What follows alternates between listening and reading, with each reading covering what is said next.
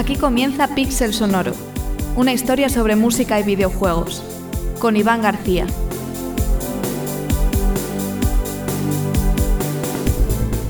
Bienvenidos amigos y amigas a una nueva entrega de Pixel Sonoro, vuestro podcast de música de videojuegos.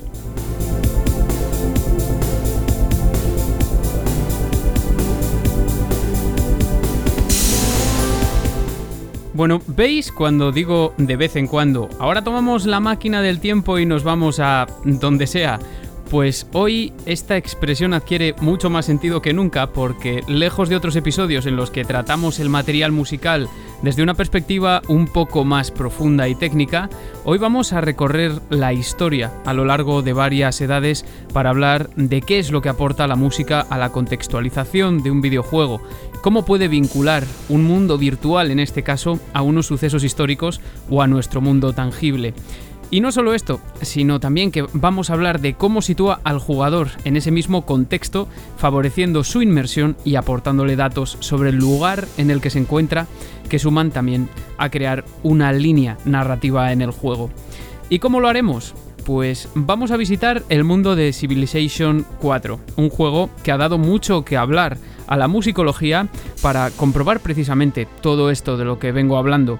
Y después nos visita de nuevo Enrique Martín, Pentadrangle, quien ya estuvo en Pixel Sonoro hace casi un año hablándonos de la soberbia música de Saber Shadow y nos visita porque vamos a hablar, entre otras cosas, de Rush for the Ages, un juego de cartas que transcurre a lo largo de varias edades históricas desarrollado por Punk Cake Delicier y que ha salido hace pocos días. Y por supuesto, pues hablamos de él porque Pentadrangle ha puesto un enfoque en la composición que va muy en la línea de lo que hemos visto en juegos como Civilization.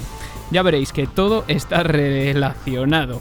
Aunque no hayáis jugado a los juegos, quedaos porque os vamos a hacer pensar y ver ciertas cosas de otra forma. Prometido.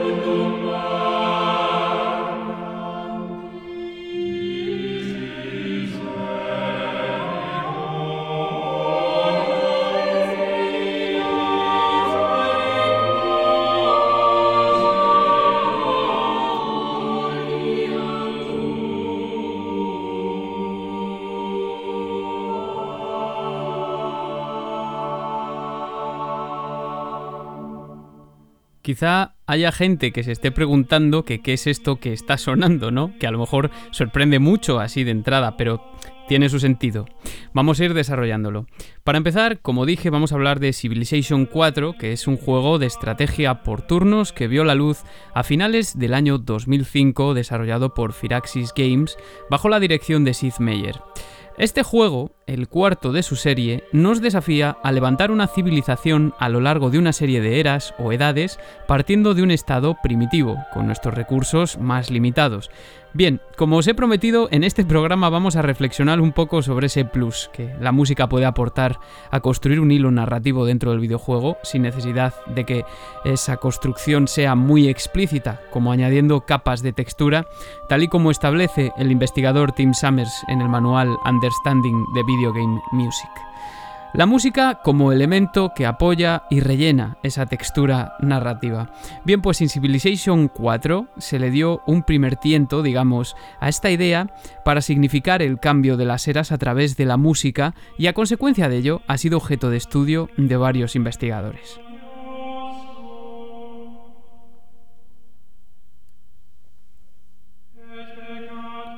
En Civilization 4 es muy importante la integración y empleo de la música clásica, mal llamada así, pero eso ya sería mucho más técnico, de diversos periodos para apoyar la construcción de una línea temporal que va hacia adelante. Es decir, para informar al jugador de que existe una evolución, Y esto veréis que es útil, pero también es un tanto polémico, al menos la manera en la que se planteó en este juego. Básicamente lo que hacemos en Civilization 4 es asumir el papel de una determinada cultura. Tenemos múltiples a nuestra elección para desarrollarla a lo largo de las edades tomando decisiones de carácter diplomático. El movimiento cronológico es construido e informado entonces a través de una selección, atención, de música clásica europea que va desde el canto llano hasta John Adams, pasando por autores del Renacimiento como Johannes Ockeghem o Gregorio Allegri, del barroco también como Bach, del periodo clásico como son Beethoven o Mozart y también del periodo romántico como son Brahms o Dvorak. Las edades que atravesamos, de hecho, van también en esa línea. Son el medievo, el renacimiento, la era industrial y la era moderna.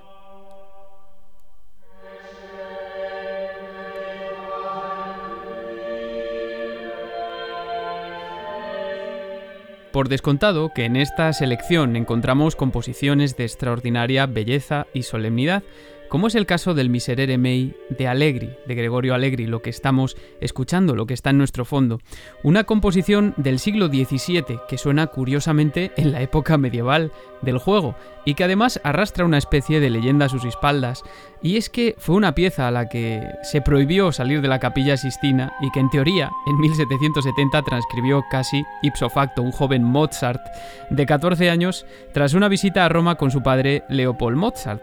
Evidentemente, pues mucha música de carácter religioso eh, del periodo renacentista va a haber aquí, también varios movimientos de los conciertos de Brandenburgo, de Johann Sebastian Bach, de las sinfonías 1 y 8 de Beethoven también, o de las 6 también, o de las danzas húngaras de Brahms, pero ese no es el problema. Lo iremos explicando y desarrollando y veréis que si no estáis de acuerdo conmigo, al menos os hará pensar. A mayores de esta playlist de música que apoya al jugador como elemento que le informa del avance cronológico del mundo virtual en el que se sumerge, tenemos una serie de tracks que se asignan a los líderes nacionales que representan a cada cultura, un ámbito que ahora sí es totalmente anacrónico. Es decir, por ejemplo, en el caso de Rusia, Pedro el Grande es el que dirigirá el avance de Rusia a lo largo de las eras, o Genghis Khan lo hará en el caso de Mongolia o también la reina Victoria en el caso de Inglaterra. Pues los tracks que suenan cuando seleccionamos a los líderes o la pista que se les asigna se construye a través de un motivo melódico generalmente tomado de música preexistente y normalmente popular o tradicional de ese país o cultura, pero también eh, de forma bastante anacrónica y disparada incluso en algunas ocasiones. Un ejemplo de esto es el track asociado a Genghis Khan, que, tal y como señala el propio Tim Summers, pues emplea un extracto del himno nacional mongol empleado entre 1924 y 1925. Esas pequeñas pistas pues irán variando y fragmentándose a lo largo del avance de las eras, precisamente para señalar el cambio y también vincular el mundo virtual en el que se desarrolla el juego al nuestro, concreto y un poquito más actual.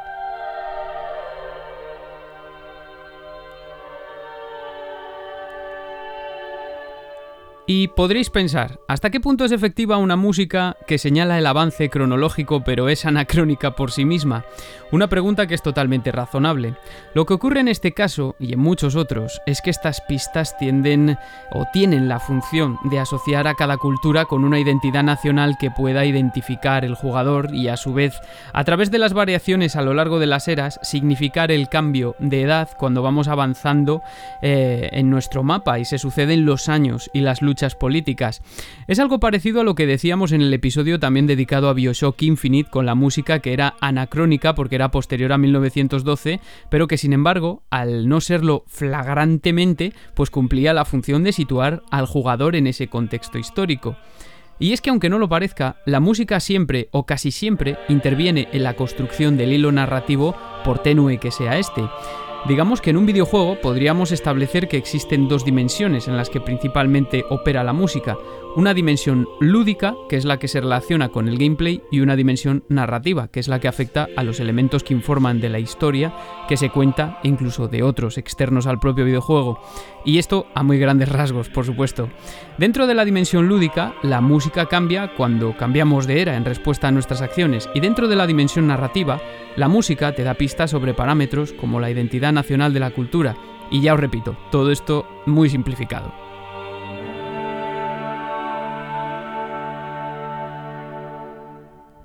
La función de la música de clarificar, de aportar más información a la textura narrativa del juego, cumple en Civilization 4, que es un juego en el que el hilo narrativo no es que sea demasiado importante, dado que cada partida es diferente, pero también lo hace en The Last of Us, en, la que, en el que el hilo narrativo lo es todo prácticamente.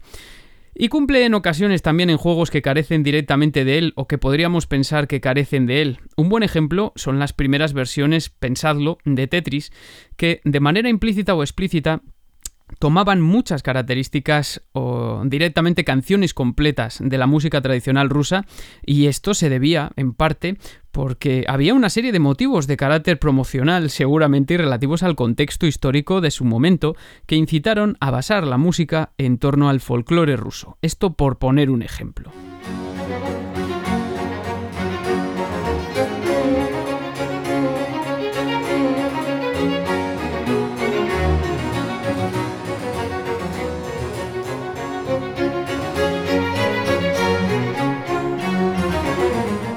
Los famosos conciertos de Brandenburgo de Johann Sebastian Bach. Estamos escuchando el número 3, primer movimiento.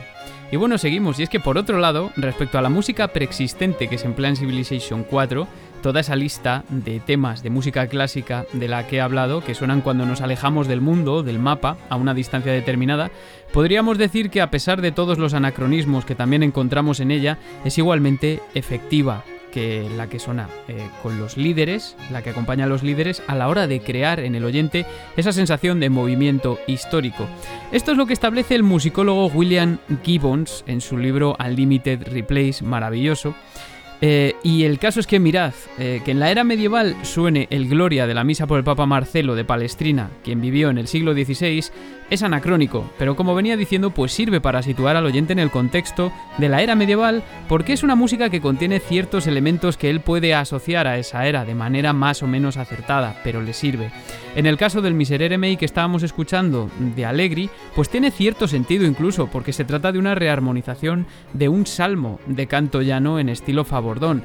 Pero imaginad qué pasaría si en la época medieval sonase synthwave o cualquier otro tipo de música electrónica o hipersinfónica o jazz. Yo qué sé, ¿no? Al individuo como poco le iba a chirriar, independientemente de su experiencia musical. Lo mismo si en el periodo virtual del Renacimiento escucho los conciertos de Brandenburgo de Bach. Bueno, pues es anacrónico, pero pase para el usuario que no ha profundizado en el tema, y esto es lo que sucede. Lo importante es que, a pesar del anacronismo, el jugador, pues al jugador se le otorga esa sensación de avance en el tiempo. Sin embargo, y a pesar de que la mayoría de los casos esta selección cumple en su objetivo de apoyar al juego en lo que refiere a significar el avance del tiempo, presenta, como he dicho, dos problemas al menos, y uno de ellos bastante evidente, en mi opinión.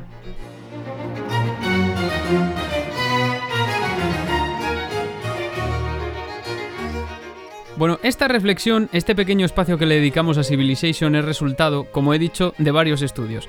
De entre todos, uno en concreto, un capítulo titulado Music, History and Progress in Sid Meier's Civilization 4, escrito por Karen Cook, que se recogió en el libro de 2014 Music in Video Games Study in Play, que em, em, establece esas controversias que nos presenta la selección de Civilization 4. La primera de ellas, el primer problema que plantea esta selección, más allá de sus anacronismos, es que le transmite al oyente la idea de un desarrollo teleológico y una alta segmentación de la historia de la música. Esto es, le transmite al oyente la idea de que la música de los diferentes periodos responde a una evolución, que la música de Bach es más evolucionada y por tanto mejor que la de Giovanni de Palestrina y que a su vez la de Beethoven se encuentra en un estadio superior evolutivamente hablando en comparación a la música de Bach y así sucesivamente. Esta controversia se aloja en un problema o más bien un recurso, vamos a llamarle, que se presenta en disciplinas como la musicología a la hora de abordar el estudio de la música y los rasgos que presentó a lo largo de la historia. Así, la historiografía musical ha dividido la historia en diferentes periodos como si se encontrasen pues separados tajantemente unos de otros, unas divisiones que muchas veces no se deben a cambios en las formas musicales o sus contenidos per se, sino también a otros factores socioculturales y económicos.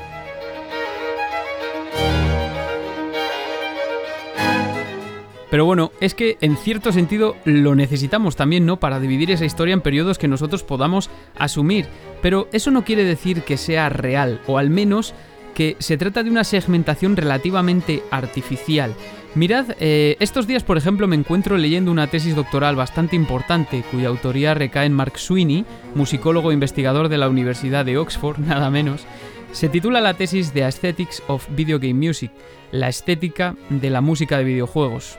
Y en el episodio 3 se hace eco de una publicación llamada Bugs Cycle Mozart's Arrow, un ensayo sobre los orígenes de la modernidad musical, un ensayo de Carol Berger en el que se destaca que la noción de progresión del pasado hacia el futuro, esa orientación teleológica, evolutiva, no llegó a la estructura musical en sí misma hasta finales del siglo XVIII, como si fuese un producto de la modernidad, hace dos días.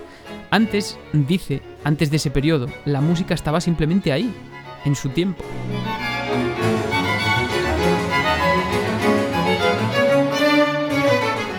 Pues esto aplicado a la historia completa. Es lo que quería decir. Para resumir, según este discurso teleológico evolutivo, podríamos pensar que a partir de un año X entra en vigor el periodo barroco y todo el mundo compone siguiendo unas características que nosotros asociamos al barroco, como si toda la práctica anterior de repente se abandonase y de manera total. Fijaos que con los videojuegos, esta reflexión podríamos decir lo mismo, ¿no? Que en consolas hablamos de la época de los 8 bits, de la época de los 16 bits, ¿no? Que empezó, por ejemplo, aproximadamente en 1988. Y hablamos de este periodo como si las consolas de 8 bits dejasen de existir de repente y todo lo que aportaban las máquinas de 16 bits pues encontrara en un estadio superior de evolución. Y es razonable, hay otros autores que han hablado de esto también, ¿no? Pero no es del todo cierto.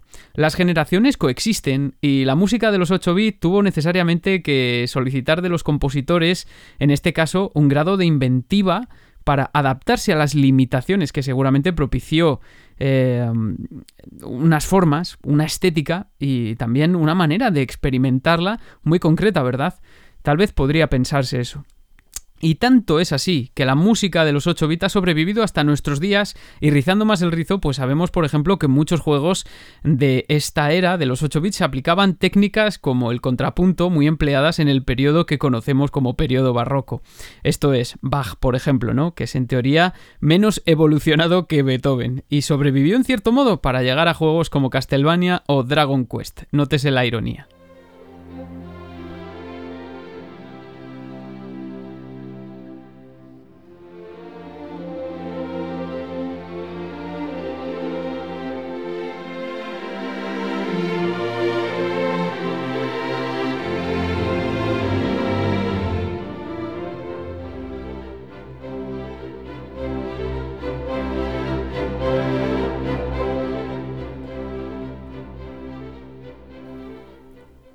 La sexta sinfonía de Beethoven, primer movimiento pastoral, eh, una de mis favoritas. Y os recuerdo que todo lo que está sonando aquí pertenece a la playlist eh, seleccionada para Civilization 4.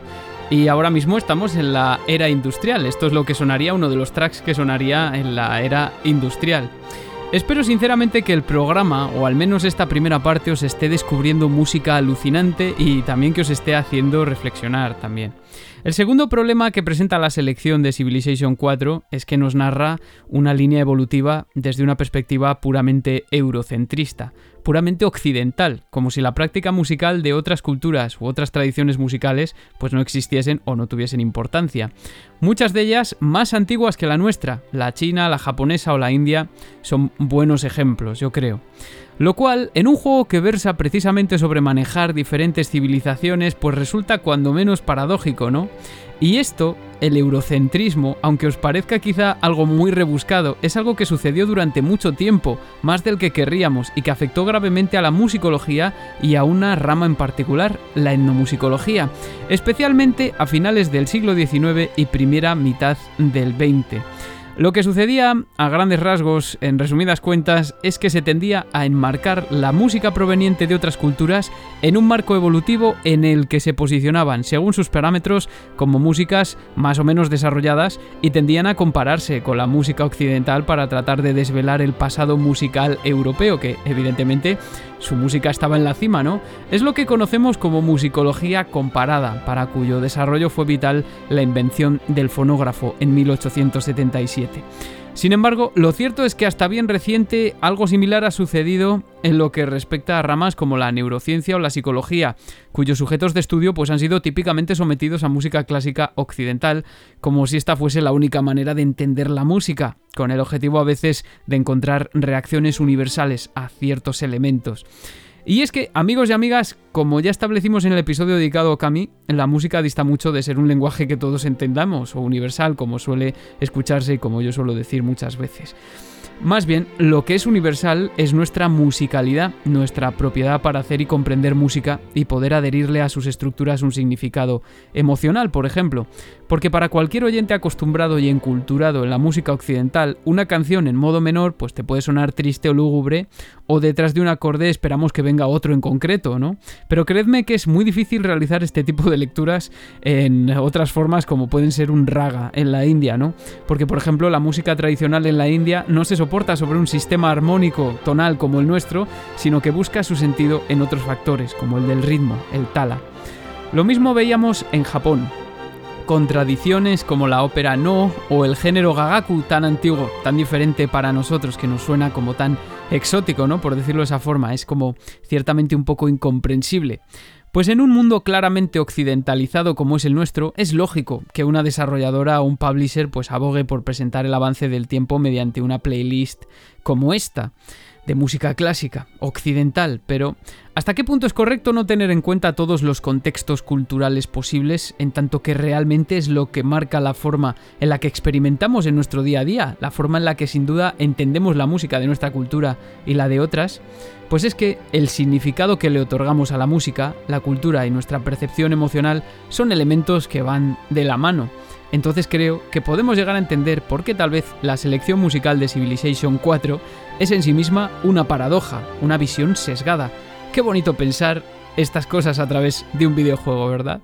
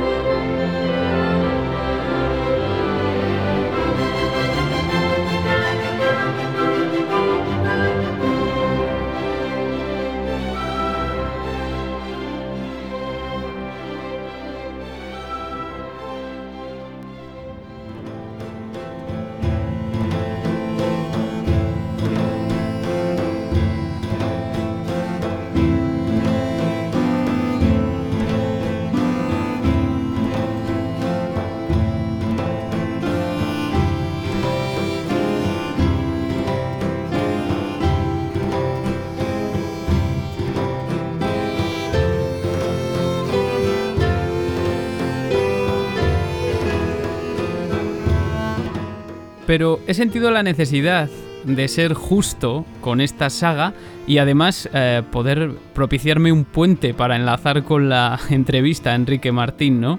O con ese, ese comentario que vamos a tener de su juego.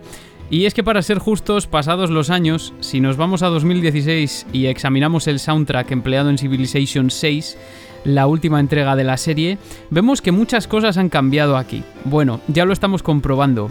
El compositor principal de esta entrega fue Geoff Knorr, el mismo que trabajó en Civilization 5, su primer gran proyecto para un videojuego, entrega de 2010, y también de Civilization Beyond Earth. Toda una figura, quien además es ingeniero de mezclas, diseñador de sonido y orquestador, todo en uno, premiado y nominado en repetidas ocasiones a premios tan prestigiosos como los ASCAP, los BAFTA o los GANG. De hecho, ganó el premio ASCAP en 2016 y en 2020. También participaron en Civilization 6 Phil Boucher, Lily Hilali, Roland Rizzo, César Garabini y Griffin Cohen como asistentes y compositores.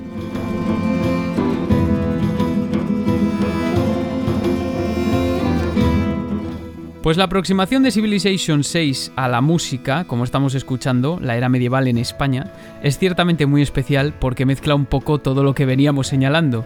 ¿Y qué es lo que hizo el equipo? Pues básicamente para Civilization 6 se tomó una canción o composición identitaria de cada territorio, bien fuese tradicional, popular o clásica, a partir de la cual se realizarían diferentes versiones o variaciones para acompañar a cada una de las eras del juego.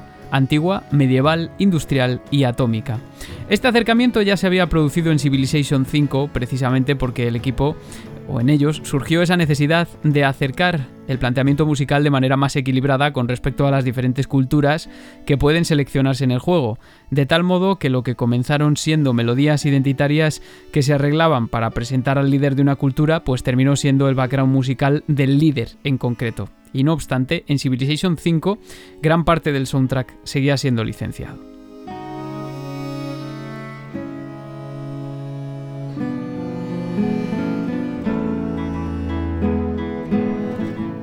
En Civilization 6, para América, por ejemplo, se empleó eh, Hard Times Come Again No More de Stephen Foster, a quien ya nombramos también en el episodio de Bioshock Infinite, uno de los padres del folk estadounidense.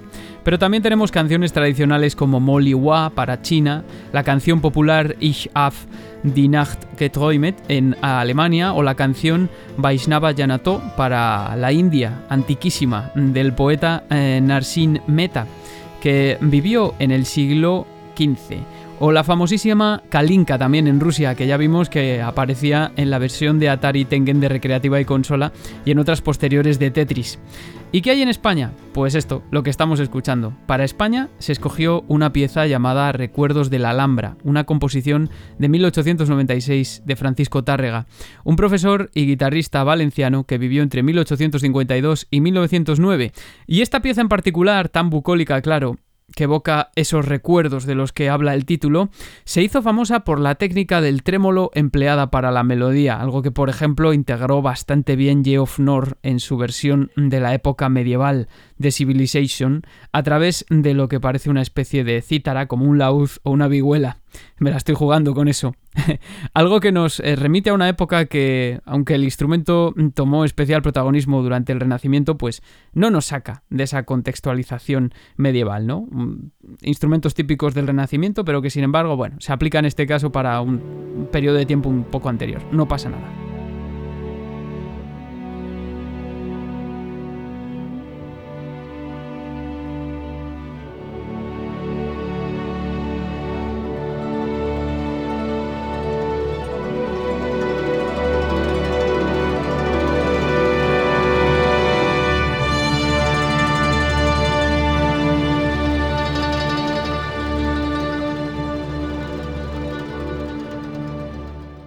Fijaos qué bonito es este arreglo de la canción tradicional china Moli Wa, Flor de Jazmín, del siglo XVII, la canción de la época de la dinastía Qing.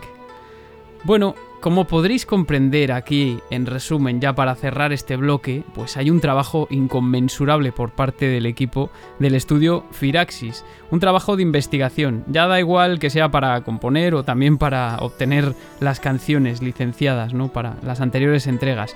Trabajo de investigación para traer las melodías que al final son identitarias de cada cultura, también, o se consideran así, y para realizar la orquestación de acuerdo a la sonoridad que se supone que nos transporta a cada periodo, incluyendo los instrumentos musicales, la organología, qué importante es esto, que además deben integrarse en el seno de una orquesta.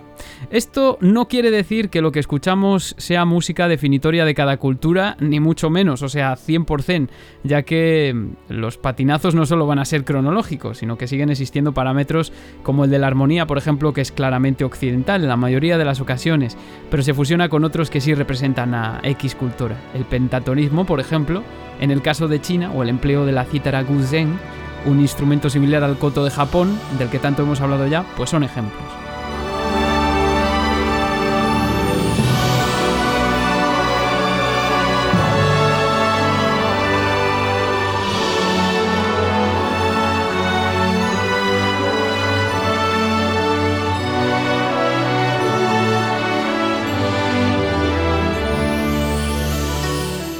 Es decir, es decir, para explicarme, que sin dejar de sonar bajo un punto de vista una estética occidental, sí que es más cercano a la representación de cada cultura. Es algo similar a lo que veíamos con Masami Ueda y el equipo que se encargó de la música de Okami. Molly Wa amigos y amigas, de esta canción hay una versión también de Celine Dion. O sea, esto ha sido. O sea, a lo mejor soy un poco ignorante, pero lo he descubierto ayer, os lo juro, y sonó en la ceremonia de apertura de los Juegos de Pekín de 2008, de la que yo, pues no me acuerdo porque no la vi.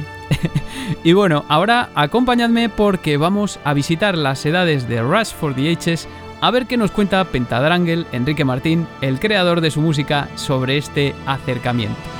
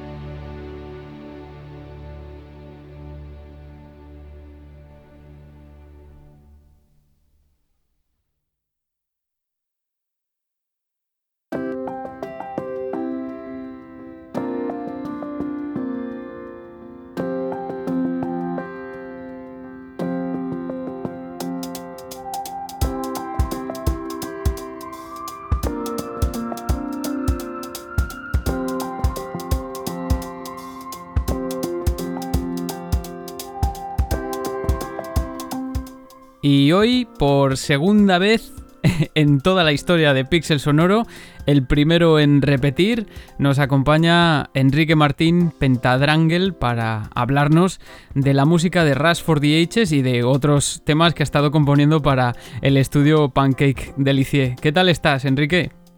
¿Qué tal, Iván? Pues nada, encantado de la vida de volver a estar aquí y de ser el primero que repite, según parece, ¿no? Por lo que acabo de oír. Sí, bueno, mi intención es que repitan algunos más y, de seguir. Eh, me gustaría devolver el apoyo que me han dado a, algunos, vamos, algunos compositores como tú, como otros gente que ha ido pasando por aquí, pero, pero a medida que el programa pues va ganando un poquito de popularidad, pues para seguir todos eh, sumando y para divulgar la música del, del videojuego. Así que ya ves, muy agradecido yo por mi parte. Pues agradecido yo también por la mía. Sí, vamos a, vamos a hablar de un proyecto en el que te has metido, que además para que lo conozca la gente, que es, eh, es un estudio que se llama Pancake Delicie, que lo que ha hecho es como prometer que nos va a lanzar un juego al mes, ¿no? pues sí, esa es la, esa es la, la, idea principal del estudio. Es, es, el estudio está formado por, por eh, dos desarrolladores franceses, que son eh, Benjamin Soulet y, y Rémi Devaux eh, uno de ellos, eh, Benjamin, yo ya había trabajado con él eh, en Void Run, que fue un juego que sacamos hace, hace unos años. Y que tuvimos la banda sonora sonando en, el, pasado episodio, en el de Cyber Shadow, que, que, ya de paso, ya que te corto, pues le recomiendo a todo el mundo que vaya y que si quiere saber más sobre ti, pues que se escuche el programa dedicado a Cyber Shadow también. Efectivamente. Pues sí, pues con este chico había, había trabajado ya en el pasado y entonces pues eh, eh, Remy fue el que tuvo la, el que tuvo la idea de, juntarnos, primero juntarse ellos dos, luego yo al ver que estaba Benjamin trabajando con, eh, en esta idea, la, verdad es que el concepto me pareció brutal y, me, me, metía, le, propuse que bueno, pues si, si, estaban de acuerdo, pues que yo, yo estaría dispuesto a hacer la música de todos los lanzamientos y empezamos a, trabajar con este concepto. Es gente que está, que está un poco, digamos que criada en las jams, ¿no? O sea, es gente que, tiene mucho espíritu de, jam, de hacer juegos rápido, eh, gente que saca juegos en muy poco tiempo, muy pulidos. Y, claro, yo creo que el concepto les va como anillo al dedo a ellos dos. Entonces la idea es, eh, hemos montado un Patreon al que te puedes suscribir. Hay, hay tres, posibilidades de suscripción con diferentes precios que te dan diferentes... Eh, la, básica de todos son 3 euros y te da acceso al videojuego que se lanza ese mes. Y luego a partir de ahí pues tienes beneficios adicionales. Y la idea es que todos los meses sacamos un juego eh, que está, tenemos una, un, mínimo estándar de calidad. Creo que hasta ahora en los, los, juegos que hemos sacado pues todos lo, todos lo cumplen y eh, la idea es intentar darle, coger ideas arcade o no tan arcade, pero vamos, ideas de, videojuegos existentes y darles un, twist, darle una vuelta, intentar ser originales y demás. Y llevamos ya hasta la fecha, estamos trabajando ahora en el noveno juego, es decir, llevamos nueve meses, realmente diez porque tenemos un decalaje de ahora mismo de un mes y estamos trabajando en, el último juego que, vamos a sacar, se llama eh, Shotgun King, que es un, juego que hemos preparado para el Ludum Dare 50, para la, última jam de, de Ludum Dare. Se ha hecho, se ha hecho la, primera versión se ha hecho en 72 horas, que ha durado la, jam, ha tenido una recepción espectacular en, redes. El, el tweet en el que en el que Benjamin lo lanzó va por los veintipico mil likes, una barbaridad loquísima y cinco mil retweets, una cosa pero loquísima, loquísima. Y la verdad es que estamos muy contentos por, cómo va funcionando el, estudio. Bueno, estudio por llamarlo de alguna manera, ¿no? Sí, bueno, si le, queremos llamar estudio, pues sí, un estudio. Y, estamos muy contentos por cómo funciona. Y a mí me ha servido mucho para, para foguearme y para intentar eh, como son muchos proyectos eh, en muy poco tiempo, pues mi, intención era intentar aprender eh, a, salirme del chiptune, que era un poco pues donde yo estaba hasta ahora más, más estancado, intentar tocar otros palos y, como son proyectos pequeños, pues también tener la oportunidad de, explorar nuevas ideas y, nuevas, bueno, nuevas sonoridades, nuevas formas de componer y sobre todo quitarme un, problema que tenía histórico yo, que era que no, no, es una cuestión de perfeccionismo, era una cuestión de tardar demasiado en cerrar las cosas. Entonces ahora pues no me queda más remedio que, como tengo muy poquito tiempo para, para sacar cada banda sonora, pues no me queda más remedio que ser rápido y pragmático y, y rápido, básicamente. Claro, eso, es, lo que te iba a preguntar yo, porque cuando vi el proyecto digo, bueno, hoy vamos a hablar sobre todo, porque viene muy a colación del, hilo del programa, del último juego de Rush for the Ages que se ha lanzado el, 25 de marzo, si mal no me equivoco, o sea, si, no, no recuerdo mal, pero claro, es que yo decía, es el octavo juego, llevan como ocho meses, y, digamos que, bueno, cada juego suele tener, en, lo que se refiere a la banda sonora, a la música, suele tener como unos una media de unos 4 o 5 tracks más o menos, ¿no? A veces más, a veces por ahí se anda y digo, joder, eh, además, eh, claro, cuando empecé a escuchar yo todo esto, porque ahora, bueno, informo a los oyentes de que va a estar sonando todo este espacio en el que esté mm, Enrique aquí, pues vamos a tener varias músicas, es Roomkitect, de, de Den, Scavenger of Duno Mini, Damocles Gaze, no sé, muchos que, habéis hecho estos meses. Eh, voy a poner como una especie de, selección y también me di cuenta de que, claro, pues lo que comentas tú, que te había salido del chiptune, que a lo mejor era, era... a ver, es que claro, hablar de como de una zona de confort cuando, cuando se hacen cosas ya tan, tan complejas es, como raro, ¿no? Y bueno, de todas formas, claro, es que, es que por, por eh, todo esto empieza, o sea, yo, yo, empiezo a hacer música para videojuegos centrado en el chiptune, pero al mismo tiempo, eh, por, por, mi, por mi, digamos, por mi procedencia de músico de grupo, eh, yo no era un chiptuner al uso. Entonces me, daba como cosa centrarme en, el chiptune cuando yo sabía que podía hacer otro, vamos, podía abarcar un, espectro más amplio ¿no? de musical. Y por eso este, este proyecto me pareció muy interesante, porque sabía que, que, a pesar de que todos los juegos tienen una cierta estética pixel art y demás, y una cierta estética retro, eh, yo creo que no, necesariamente tienes que ceñirte a un, concepto sonoro de chiptune eh, para este tipo de juegos. Y bueno, tenemos muchísimos ejemplos de juegos pixel art con bandas sonoras orquestales y demás. De todas maneras, nunca me resisto a meter una, forma de onda muy sencilla con un poquito de rever o algo así para, para que se noten los orígenes. claro. Y, bueno, vamos a hablar de, Rush for the Ages en concreto. O sea, yo me he escuchado muchas de las que lleva sacando con, con Pancake Delicie. La, la última es Roomkitted, que a mí me gusta bastante por ese también ese carácter que tiene como ambiental y todo. O sea, es realmente atractivo.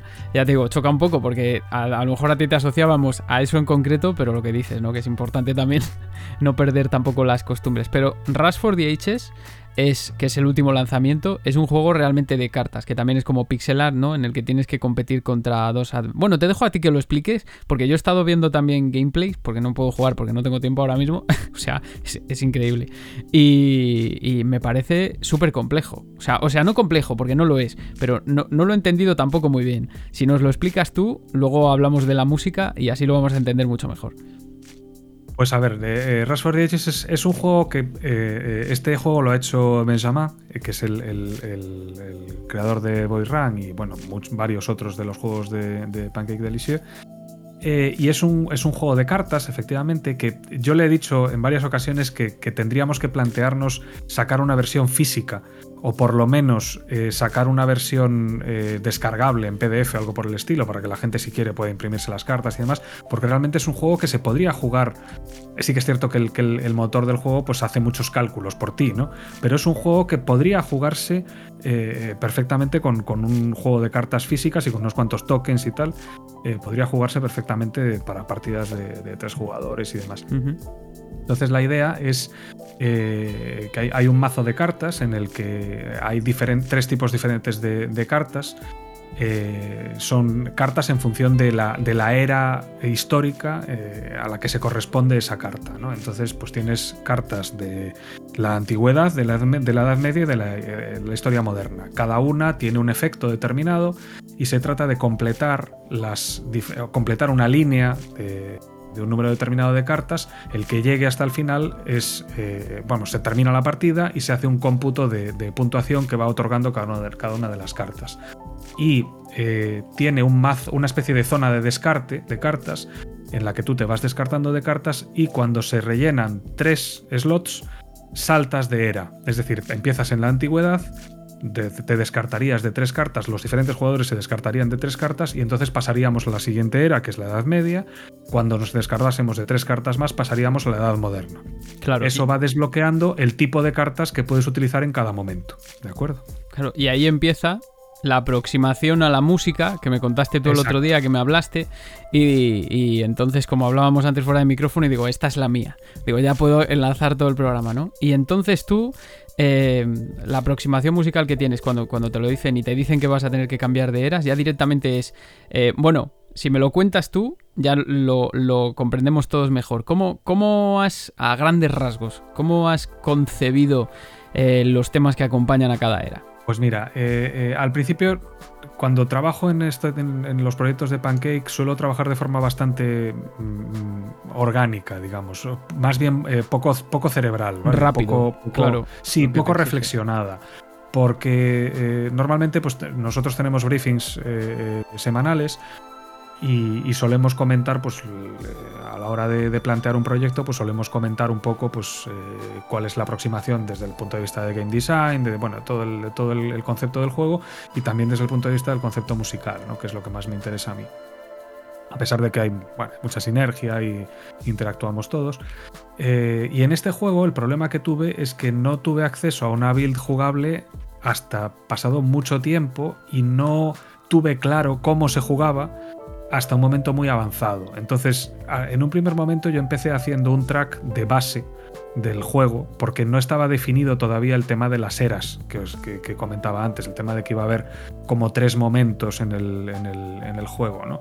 Entonces, el, primer tema con el que empecé fue el que se convirtió después en el de la, en el de la Edad Moderna, que es eh, Gandhi, que es el, el tema 4 y claro, luego en, ese momento yo, mi idea era hacer algo, mm, una música ambiental, de acompañamiento, algo que no tirase demasiado del oído, porque este tipo de juegos de, cartas, eh, cuando tienen una música que te llama demasiado, que te tira demasiado, a mí me, por lo menos a mí me quita la concentración. Y en muchos casos me, obliga a, mutearla. Lo que decía Winifred Phillips, ¿no? La, gran compositora que hizo el, libro este de a Composer's Guide to Game Music, que decía la zona. Que hay una zona ahí en la que tienes que estar concentrado y, por eso hay juegos en los que no escuchamos música demasiado melódica porque precisamente no favorece la concentración. Exacto, yo no sé si lo he conseguido o no en este, yo lo, he intentado, sí que es cierto que a mí me resulta difícil hacer música amelódica, es decir, música, simplemente música ambiental, me cuesta mucho, por mi formación, por mi forma de entender la música y tal, y a veces me parece que trabaja un poco en mi contra y, poco en beneficio del proyecto, ¿no? Pero bueno, yo, yo lo he intentado, no sé si el, resultado habrá sido correcto o la gente va a tener que mutearlo, no lo sé, porque este es un juego de pensar mucho, ¿eh? y de leer mucho, y de ser reflexivo, y de tener en cuenta muchas tener en la cabeza muchas cosas al mismo tiempo y demás. Entonces, pues la idea surge así, de, bueno, voy a hacer un track de base y demás. Entonces, ese, ese track de base tiene una especie de parte introductoria, después tiene una parte en la que, digamos, se desarrolla un poco el, concepto musical, y luego una parte, eh, una especie de como, como una especie de descanso, digamos, de descanso del oído, ¿no? A partir del, del minuto y pico.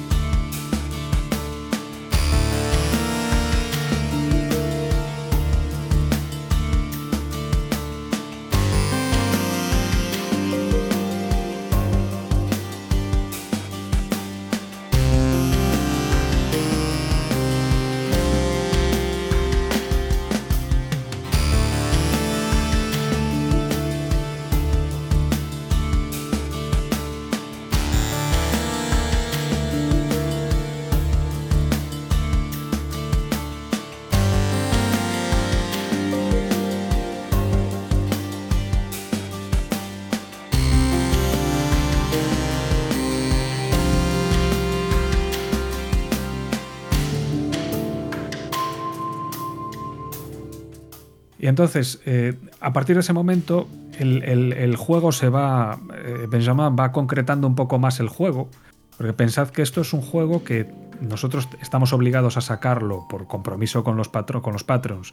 Estamos obligados a sacarlo a final de mes y hay muchas veces que dices, eh, me gustaría trabajar más en el concepto, me gustaría desarrollarlo más, pero vamos a tener que ser prácticos y pragmáticos y vamos a tener que cerrarlo aquí. Entonces, el juego tenía un scope al principio de una determinada manera y Benjamin decidió mm, concretarlo más, hacerlo más pequeño que lo que tenía pensado. Entonces dijo, mira, esto que había dicho de las eras, que lo habíamos hablado al principio, al final lo vamos a hacer, tal, no sé qué. Entonces le dije yo, bueno, voy a intentar hacer un track para cada era.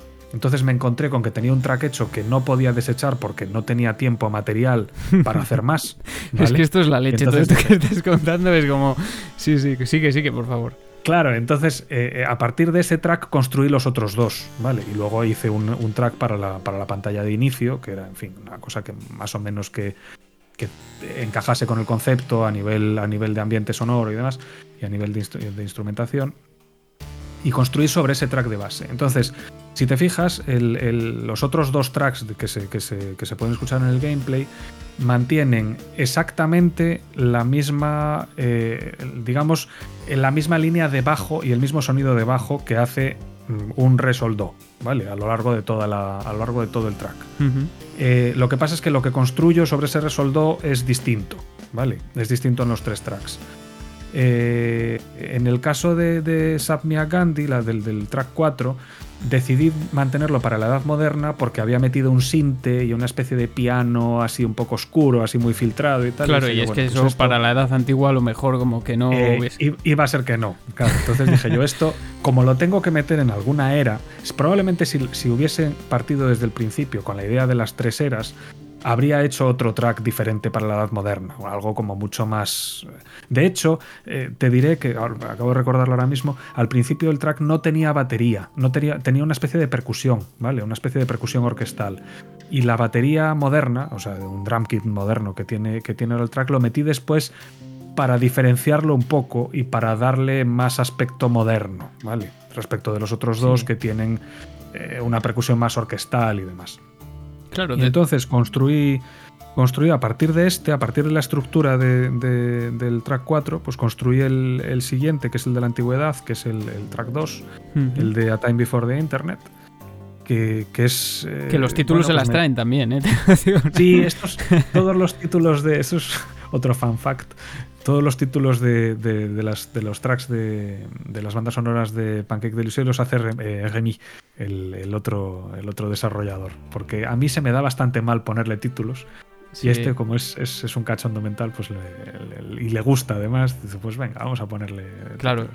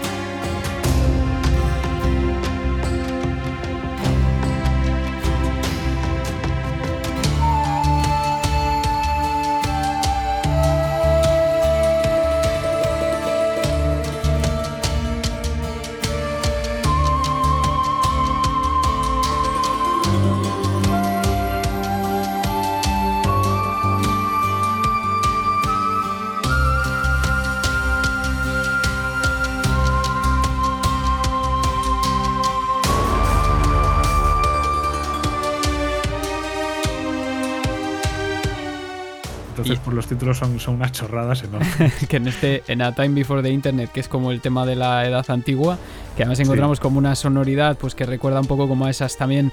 Es, es una sonoridad muy de películas, ¿no? De, de esas películas que transcurren eh, precisamente en Grecia, Roma, etcétera, etcétera. Aunque tienen como.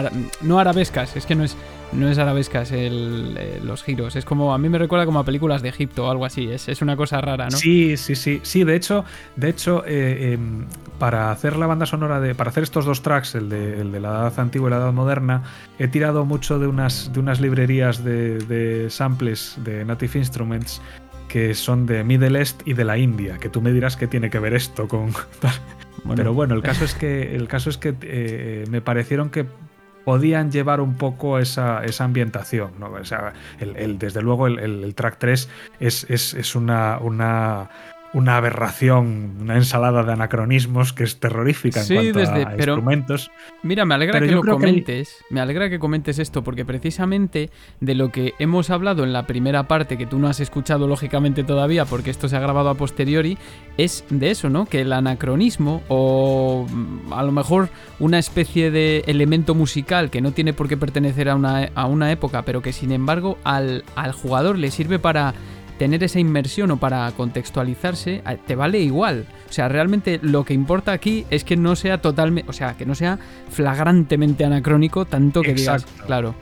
Claro, es que esa era un poco la idea, porque yo lo que intento, más que, más que tener un, exquisito respeto histórico por los instrumentos que deberían de sonar en cada una de las épocas, que desde luego no lo, no lo, tengo, eh, es más, más intentar generar una sensación, ¿no? O sea, generar un feeling de, bueno, pues esto suena a, ¿vale? Lo que te pueda evocar esa música, más que ser respetuoso con eh, el, tipo de instrumentos o tal, porque tampoco, o sea, ya sabes que yo no soy, no soy musicólogo ni tengo tampoco una formación musical lo suficientemente potente como para eh, conocer, pues, a, a mí me encantaría pues haber hecho un track para la edad antigua, un track eh, que, fuese pues música claramente medieval.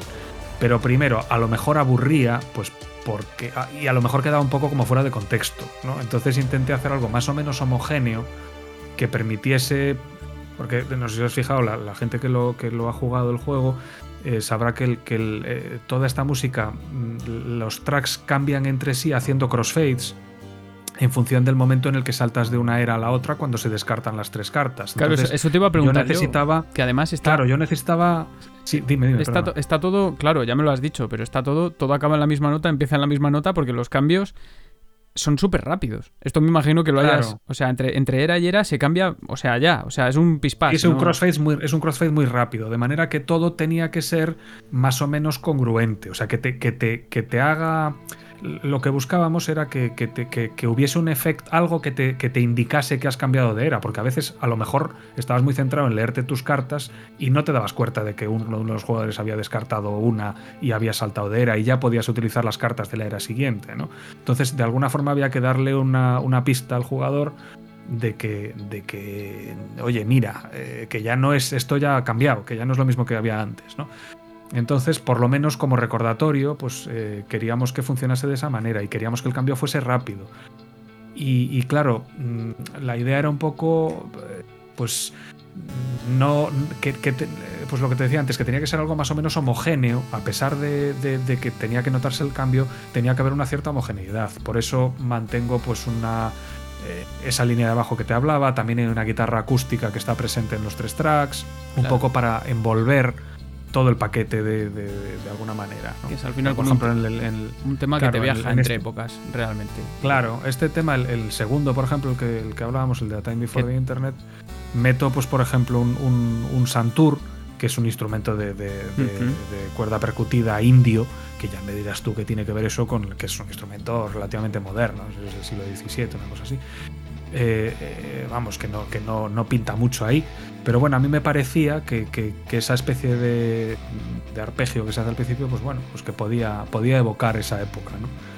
Y luego pues también meto una flauta, que es un, ney, que es una flauta de, Oriente Medio también, que tampoco pinta nada ahí. Y que son chunguísimos, esos dos instrumentos justo... Es que te iba a decir, El Santur, lo real, a mí me, es, un, es un instrumento que me fascina. Le recomiendo a todos los espectadores, ya que hablamos de todas estas cosas, siempre se puede aprender de algo, que lo escuchen. O sea, todo el mundo lo ha escuchado porque además es muy empleado en películas y todo eso. Sí, sí, sí. sí lo chungo es afinarlo.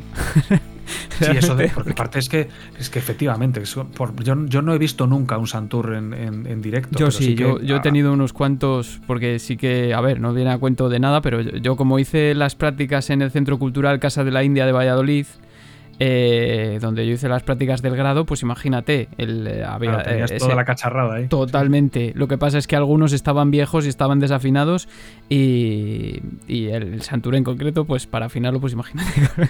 es una, una locura. Yo, gracias a Dios, solo experimenté un poco con él y adiós. Pero, pero sí, sí que sí, que te he cortado.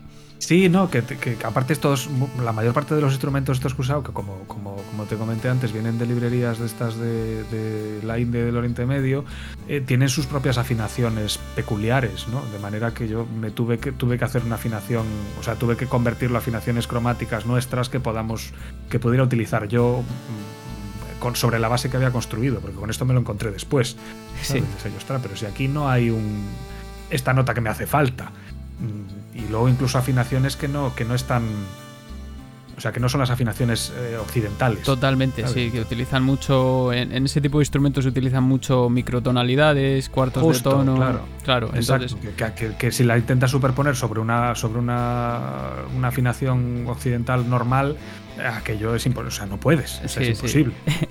es terrible. Y luego, luego hay un, hay un track que, bueno, el último del que, del que te queda por comentar todavía, que tiene otro título también bastante así desternillante y tal, que es como em, las vacaciones en Escocia, o sea, las vacaciones escocesas, de, Juana, de Arco. De Juana de Arco. sí. porque eso es, eso es lo que le inspiró a, a este chico, a, a el, el, el track dijo, sí, sí, ha visto no sé qué, tal, esto me parece que pega mucho. Y bueno, pues nada, si te suena escocés, pues venga. sí, que ahí eh, aparece, bueno, no es, es que no es, no es una gaita, es, o, sea, es...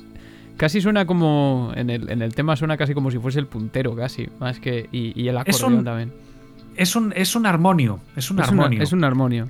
Es un armonio, es, una, es un armonio que es un, es un, instrumento que yo le tengo mucho, le tengo mucho cariño porque mi, en casa de mis abuelos había uno.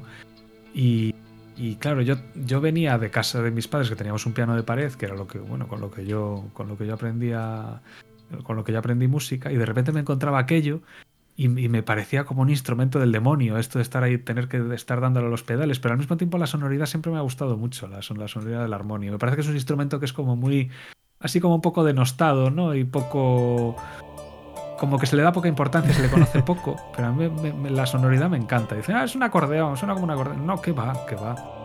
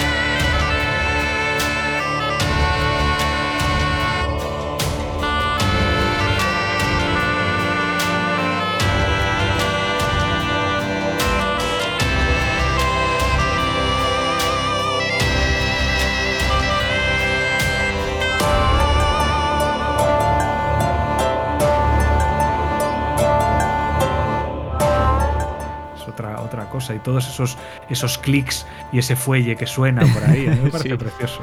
Sí, sí, y a, mí es a mí este a mí este track es, es, el que el que más me el que más me gusta de los tres, además o sea, a mí me gustan los tres, me, parece que está todo muy conseguido. Yo había notado algo cuando lo escuché, pero ya cuando me dijiste directamente cuál fue el enfoque, dije, ya te digo, digo, esta, es la mía. Y además me parece muy interesante todo lo que comentas, también para que tengamos una dimensión de, de, qué puede hacer la música, tanto por favorecer la inmersión del jugador, a, niveles muy básicos, porque realmente este juego narrativamente pues lo que decíamos, no, no tiene mucho. Es realmente un juego que es cartas, pum, eh, es rápido. Son partidas rápidas, no necesitas saber más. Pero sin embargo, como que la música cumple ese papel de darte más información de la que en un principio puedes tener, ¿no?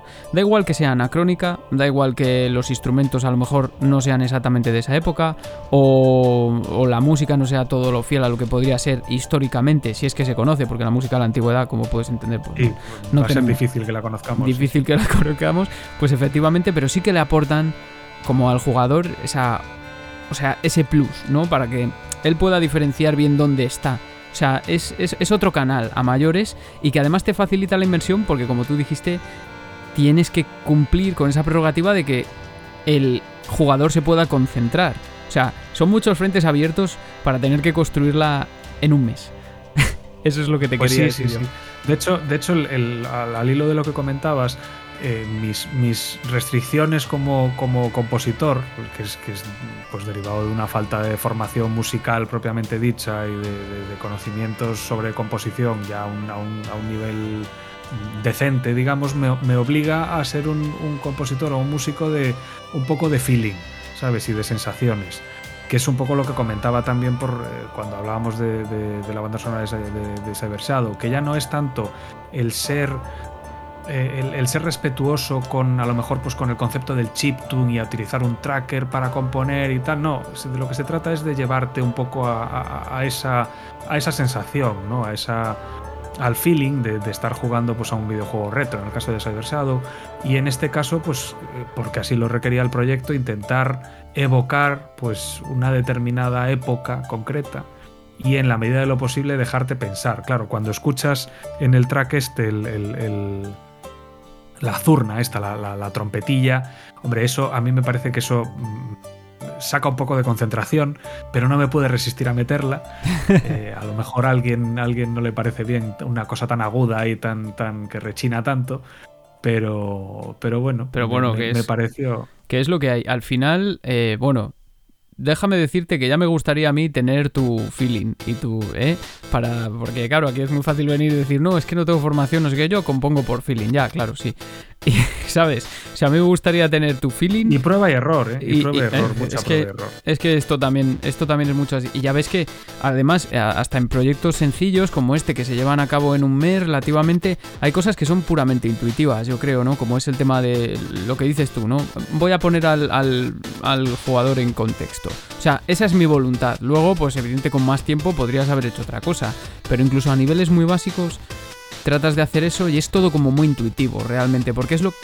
A lo mejor es una influencia que tenemos de toda la vida. O sea, es lo que esperamos ya escuchar. Algo así y algo que nos facilite la concentración. En cualquier caso, a mí me ha venido muy bien, Enrique, porque creo que nos lo has explicado perfectamente y encima me viene muy al hilo del programa. Y, bueno, yo te dije que esto iba a ser cortito, que no te iba a quitar mucho tiempo, pero déjame, déjame, a lo mejor para mucha gente que lo está escuchando también les está, eh, tienen esta duda y, es que yo sigo esperando Lords of Exile, ya sacándome pues del juego este. ¿Para cuándo? ¿Para este año ya, no? Pues seguimos. Seguimos, seguimos. Yo la verdad es que no sé cuáles son las previsiones que tiene Carlos, el, desarrollador, para sacarlo, pero seguimos, seguimos en ello. El juego sigue, vamos, en pleno proceso de desarrollo a tope. Estamos tanto, tanto Dominic como yo, seguimos haciendo, haciendo tracks para, para el juego. Y, está ya empezando está ya empezando el señor Koshiro ya con, con lo suyo es que eso te iba eso te iba o sea has tenido algún contacto con Yuso Koshiro yo, mira, desafortunadamente no. El que está, el que está tratando con él es directamente Carlos. Y a mí me encantaría, pero bueno, lo que sí que sé es que Cosiro ha estado escuchando nuestros tracks, los de, los de Dominic y, míos. Y eso, porque nos mandó una, una tracklist de, oye, mira, vamos a, voy a compartir esto con Cosiro, a ver qué, a ver qué le parece y tal, para un poco para que se inspire y no sé qué. Tal. Y yo, la madre que me parió. si, yo le cuento a mi yo de, de 11 años que que, que jugaba Street Se está inspirando en lo que yo he hecho, es como, a ver, no, no no, ¿no? Increíble. que se inspire, vamos, verá, verá un poco pues la por dónde va el resto de la, de la banda sonora para tampoco, me imagino, hacer una cosa que, que desentone demasiado. Oye, que además, además eh, te, iba te, iba a comentar yo, por lo menos a través de Twitter se le ve muy, muy activo. O sea, contesta, contesta comentarios, yo... Te contesta en castellano. Sí, sí, es verdad. es cierto que está aprendiendo español. Es, es, un, es un tío, me parece un tío majísimo. Sí, sí, tiene pinta de ser, de ser muy, muy abierto y todo. Pues lo seguimos esperando para, para este año.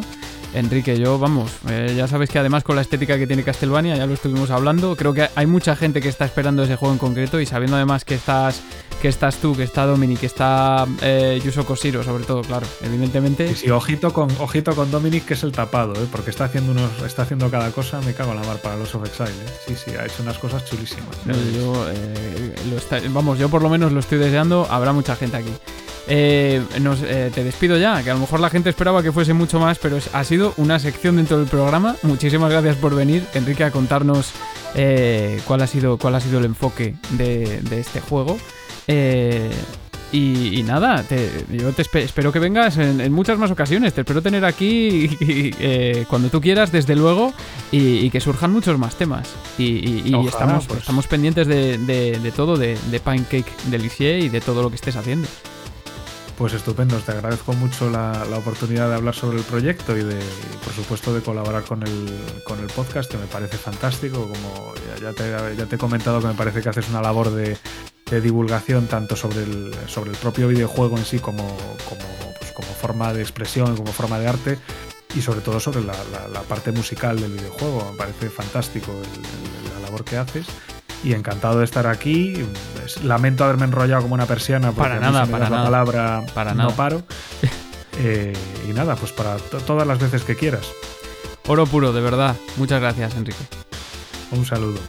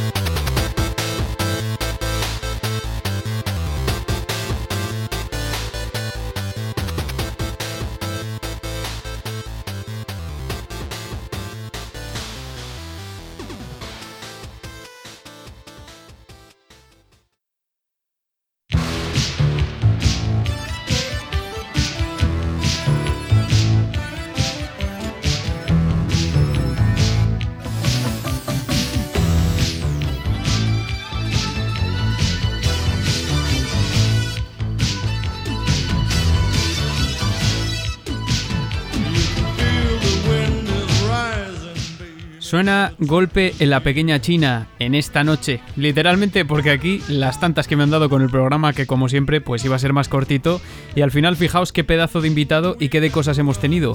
Un fenómeno Enrique, un privilegio de que la gente responda así, súper agradecido de verdad, así da gusto irse en la noche de la mano del maestro John Carpenter, estilo pixel sonoro.